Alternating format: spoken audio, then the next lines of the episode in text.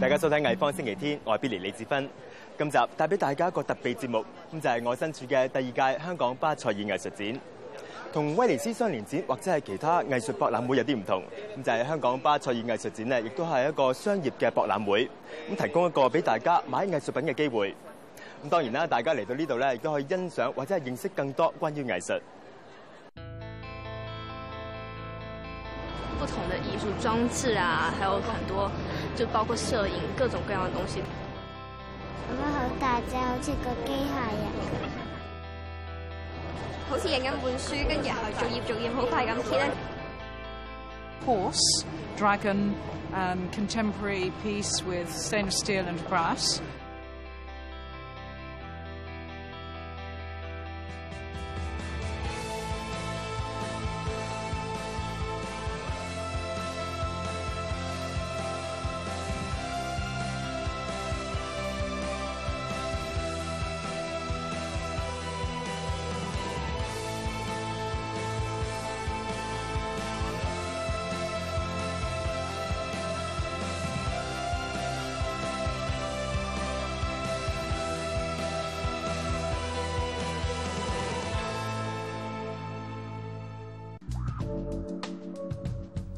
为期五日嘅香港巴塞尔艺术展吸引咗六万五千人参观。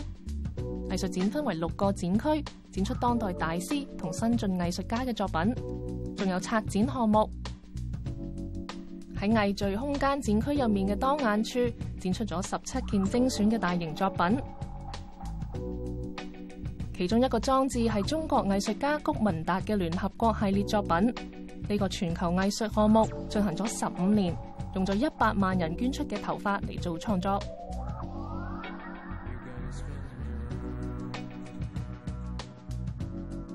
You know, this work is kind of ironical because the national flag presents the boundary of each race or each country. It's kind of a sign of separation, right? Me and you, and then you and and it's all separated. But here in this piece actually all mixed, collected from different countries. So it's kind of united and uh, has a little bit conflicts between the separation and the unification. The whole universe. And also have a lot of uh, connotations when I collected the hair. It's a lot of controversial issues in different races, different areas relate to the religion and the cultural history, so on the artwork is not just only present the beauty which everybody can accept right away. I think any kind of new invention involves some, some rawness, some advanced research, therefore has a little bit of conflict uh, with the, the convention, social convention. So I believe any kind of new invention will have certain degree of conflict with the, the, the society we live in. 新加坡艺术家李文亦有作品喺艺聚空间展区展出，今次系佢第一次参与巴塞尔艺术展。 At the beginning, there was a, a conference table in the Singapore National Art Gallery. That time, it wasn't called the Singapore Art Museum yet. Uh, it was a National Art Gallery. There was an unused conference table, and the curator asked me to use the room for installation. And instead of taking out the table, I worked around the table like a ping pong table.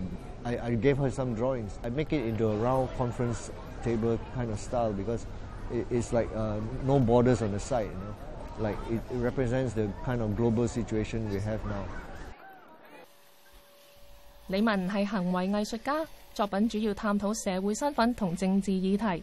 零七年佢被确诊患上柏金逊症。 I first made this uh, performance in London actually. because uh, when I was in London, many people mistook me for being from China because they don't know where Singapore is. They all thought I, am from China just because of my, my uh, ethnicity. So that's why I used yellow color as an implication of a stereotyping of uh, identity. 李文今次嚟香港期间发生咗不愉快嘅事件，佢喺香港嘅时候对前解放军艺术家陈光表示关注。 陳光以一系列有關八九年天安門鎮壓事件嘅畫作為人所熟悉。佢最近喺北京一次演出之後被捕。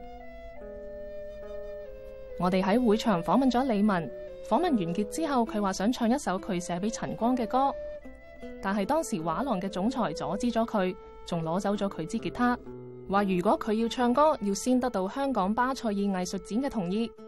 訪問後第二日，李文到城大參加研討會， 佢再一次提到陳光嘅處境。之後佢去咗洗手間，佢唔知道發生咩事，失去咗知覺。但半個鐘頭之後，佢醒翻，發現自己喺地下，面有瘀傷。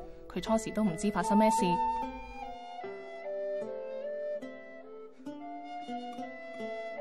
咁我就打電話俾李文，咁但系李文係好誒好焦慮，跟住咧佢就一直都講話有人打咗我，有人打咗我。事情發生誒、呃、發生咗之後，佢翻嚟之後咧，咁佢都係情緒比較激動同埋誒，咁、呃、我哋問佢咩事嘅時候，佢都話我唔知道點解咁會咁樣樣，我只不過講咗一啲咁嘅嘢啫咁樣。大家話我去食飯，咁話我去廁所就我一個人去廁所，結果屙完尿一轉身就咁就咩都唔記得啦。沙木同李文其他朋友即時建議佢去醫院。 自己一個人喺的士度落嚟，咁誒、呃、見到佢佢嗰件恤衫上面全部都血跡，咁就頭上面呢度一個包，呢度個包，同埋面度呢一個誒包咧，咁誒、就有一個好細嘅傷口，但係好腫，咁就誒仲繼續有血流出嚟嘅。咁後尾係誒畫廊接到呢個消息以後咧，畫廊就誒、自行報警，佢、就有啲錯愕咯。後尾嘅事情就係、是，誒、呃，我見到其他嘅策展人啦，都趕咗嚟，誒、呃，趕咗去呢、這個誒呢、呃這個律敦治。咁嗰陣時就，佢哋就話，其實佢嘅言論好普通，誒，甚至可以講係溫和。我點誒？如果因此遇襲嘅話，我覺得佢哋覺得好不可思議咯。李文第二朝出院。 佢嘅画廊拒絕所有香港傳媒嘅採訪，而新加坡嘅媒體就可以喺酒店訪問佢。李文寫咗一首有關鬼嘅詩，隱約提到呢次事件。佢喺社交網站話唔想再追究。佢話佢冇證據證明受到襲擊，佢睇唔到，亦唔記得發生咩事或者邊個襲擊佢。佢想事情就咁了结。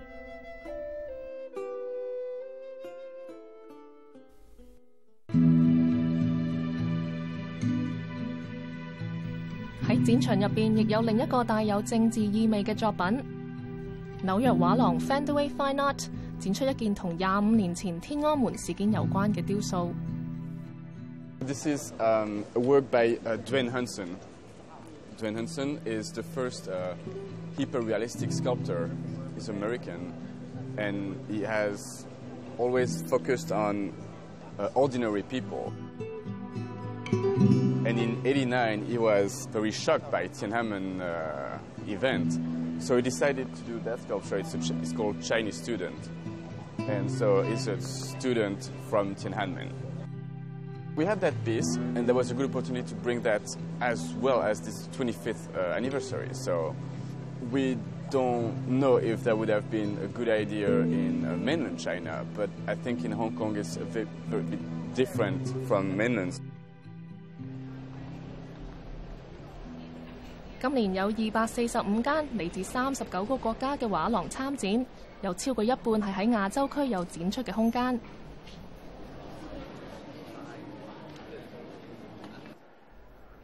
參展畫廊有大約一成嚟自香港，對佢哋嚟講，呢個係一個不容錯過嘅機會，可以喺呢個世界級嘅平台展出佢哋嘅作品。禤善勤係安全口畫廊代表嘅本地藝術家之一，佢舊年喺中文大學畢業。佢話可以喺巴塞爾藝術展展出自己嘅作品，覺得非常興奮。佢比較習慣以觀眾嘅身份參加藝術展。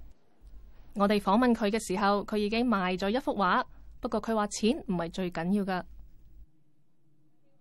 我呢件作品係誒嘗試去描述一個 一朝早出到嚟，見到我隻即係有隻細啲嘅狗仔咧，佢就小便咁樣啦，咁樣我就另外一個 partner 咧就嘗即係幫佢清理嗰個現場咁樣，咁其實我又覺得好似一個一個 crime scene 咁樣。 自己嘅個人睇法就係、其實 Art Fair 始終都係一個商業嘅地方嚟嘅，咁我哋唔可以 expect 佢好似博物館啊，或者係一啲學院啊咁樣去教育大眾或者教育一啲即係藝術嘅藝術家啊，或者係一啲藝術嘅愛好者咁樣。 啊，所以我個人嘅咁即係我自己嘅睇法就係覺得其實誒係咯，即係呢個始終係一個商業嘅地方，所以我我唔會話太大期望。奧沙畫廊展出本地藝術家謝淑婷嘅裝置，回憶喺佢嘅作品入邊係一個好重要嘅元素。咁我啲作品咧，誒，你見到白色嗰啲咧都係陶瓷嚟嘅。咁個做法咧，主要就係將原來嘅物件混合喺泥度素燒啦。咁因為素燒誒一千二百六十度咁高溫咧，咁原來嘅物件咧就會化為灰燼，借翻個陶瓷嘅白誒薄殼喺度咯。其實我做嘅動力咧，即係源於誒自己嘅生活啦。咁誒。 好似好似我誒之前咁，因為我媽媽有老人痴呆嘅病啦，咁佢就唔記得咗我哋，咁我就會嘗試咧做即係有關於佢嘅童年嘅嘢啦，或者佢誒一直用開嘅物件嚟到去做一啲陶瓷，咁就希望喚醒佢嘅記憶。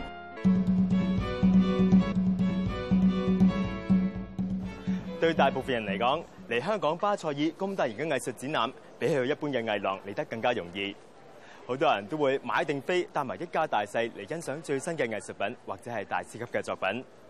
喺呢一度，你可以揾到最前衛嘅，亦都可以睇到米羅、畢加索、David Hockney 或者係 Lucian Freud 等等嘅作品。今年有嚟自三十九個國家同埋地區，近二百四十五個畫廊參展，仲有新增嘅電影項目同埋超過一百個相關嘅活動。咁藝術品方面，有小至由頭髮製成嘅，咁有大至喺維港兩岸都欣賞到嘅。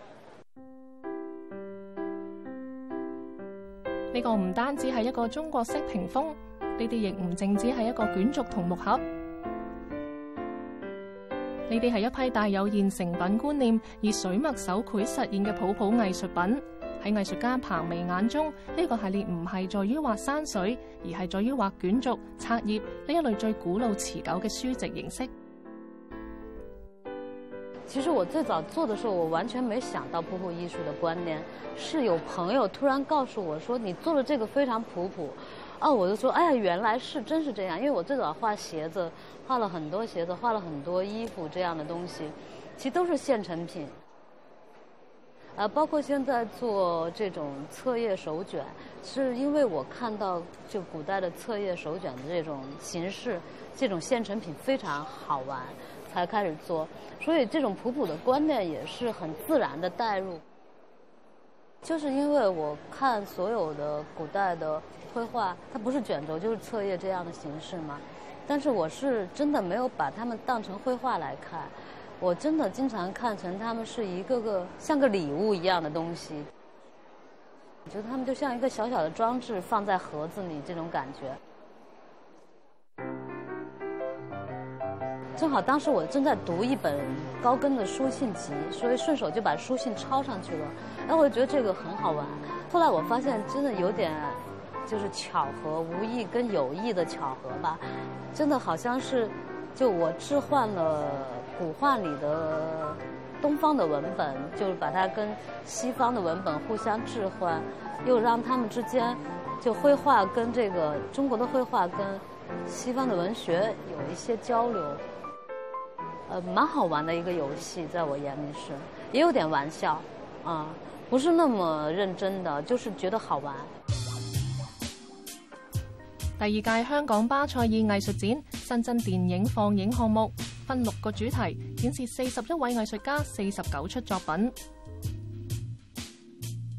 The cinema I treated more like a exhibition space, but also a gathering space, a conceptual space. So I think it's very much about sharing some kind of experience rather than telling a story, or gathering, you know, to discuss things rather than just go to see things or learn things. Video that made by artists are not always narratively driven. There are a lot of like uh, audiovisual stuff, physical involved uh, stuff, or there are a lot of this kind of intervention issues of artists.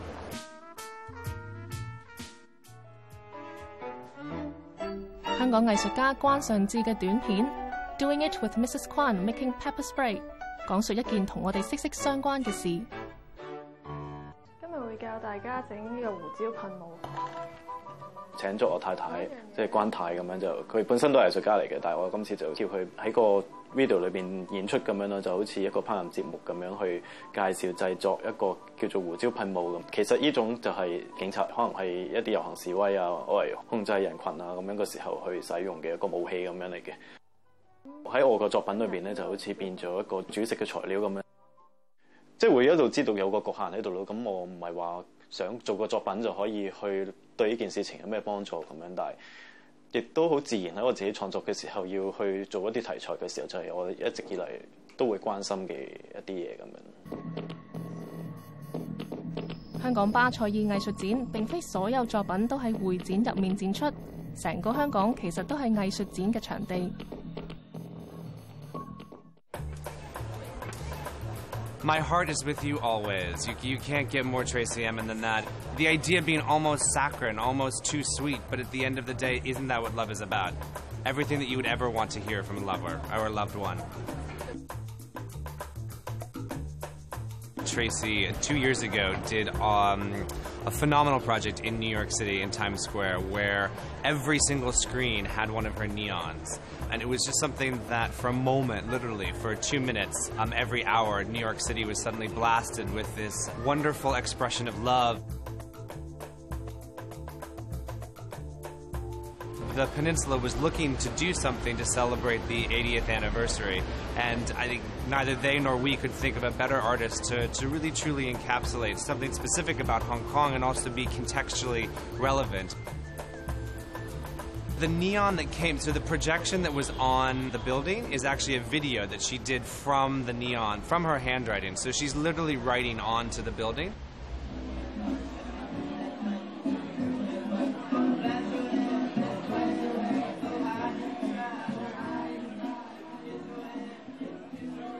I've been doing projects without Basel for a few years now, and this year uh, I was asked to take part in this collaboration that you see here, which is uh, Apocalypse Postponed.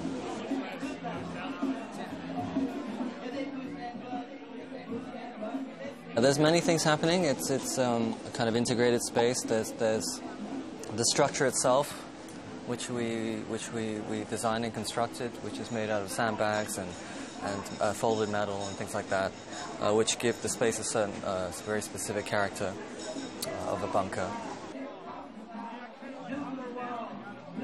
I was thinking about the purpose of the bunker and, and, and you know what that would mean in, in, in, in the city. Sort of dreamt up this, this apocalyptic, uh, hypothetical scenario, which, which uh, we would all be sort of locked in this space and, and sort of sheltered from the outside world. There's definitely a, a bit of tongue-in-cheek aspect to it. I think uh, it's very important to have a sense of humor about death. It's, it's something, yeah, that, that shouldn't be taken too seriously.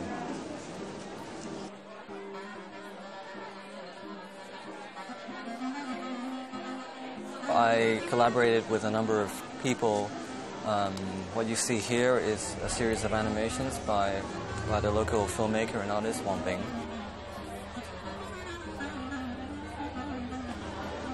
And also there's a soundtrack which plays in the space uh, by Steve Hui, uh, a kind of ambient soundtrack which, which punctuates the, the space. And also a daily program of performances and performance art.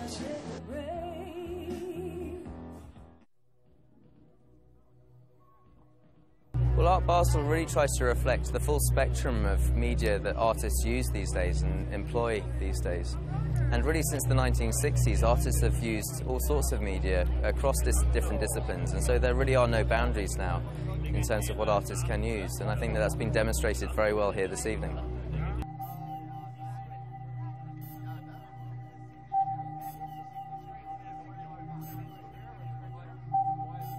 Carsten Nicolai is a very influential artist, a Berlin based artist who works in the medium both of audio and visual. Carsten has been fascinated with the emotional response that people have to different frequencies of light and sound. And alpha pulse is uh, at a certain frequency that is supposed to evoke positive feelings amongst the audience.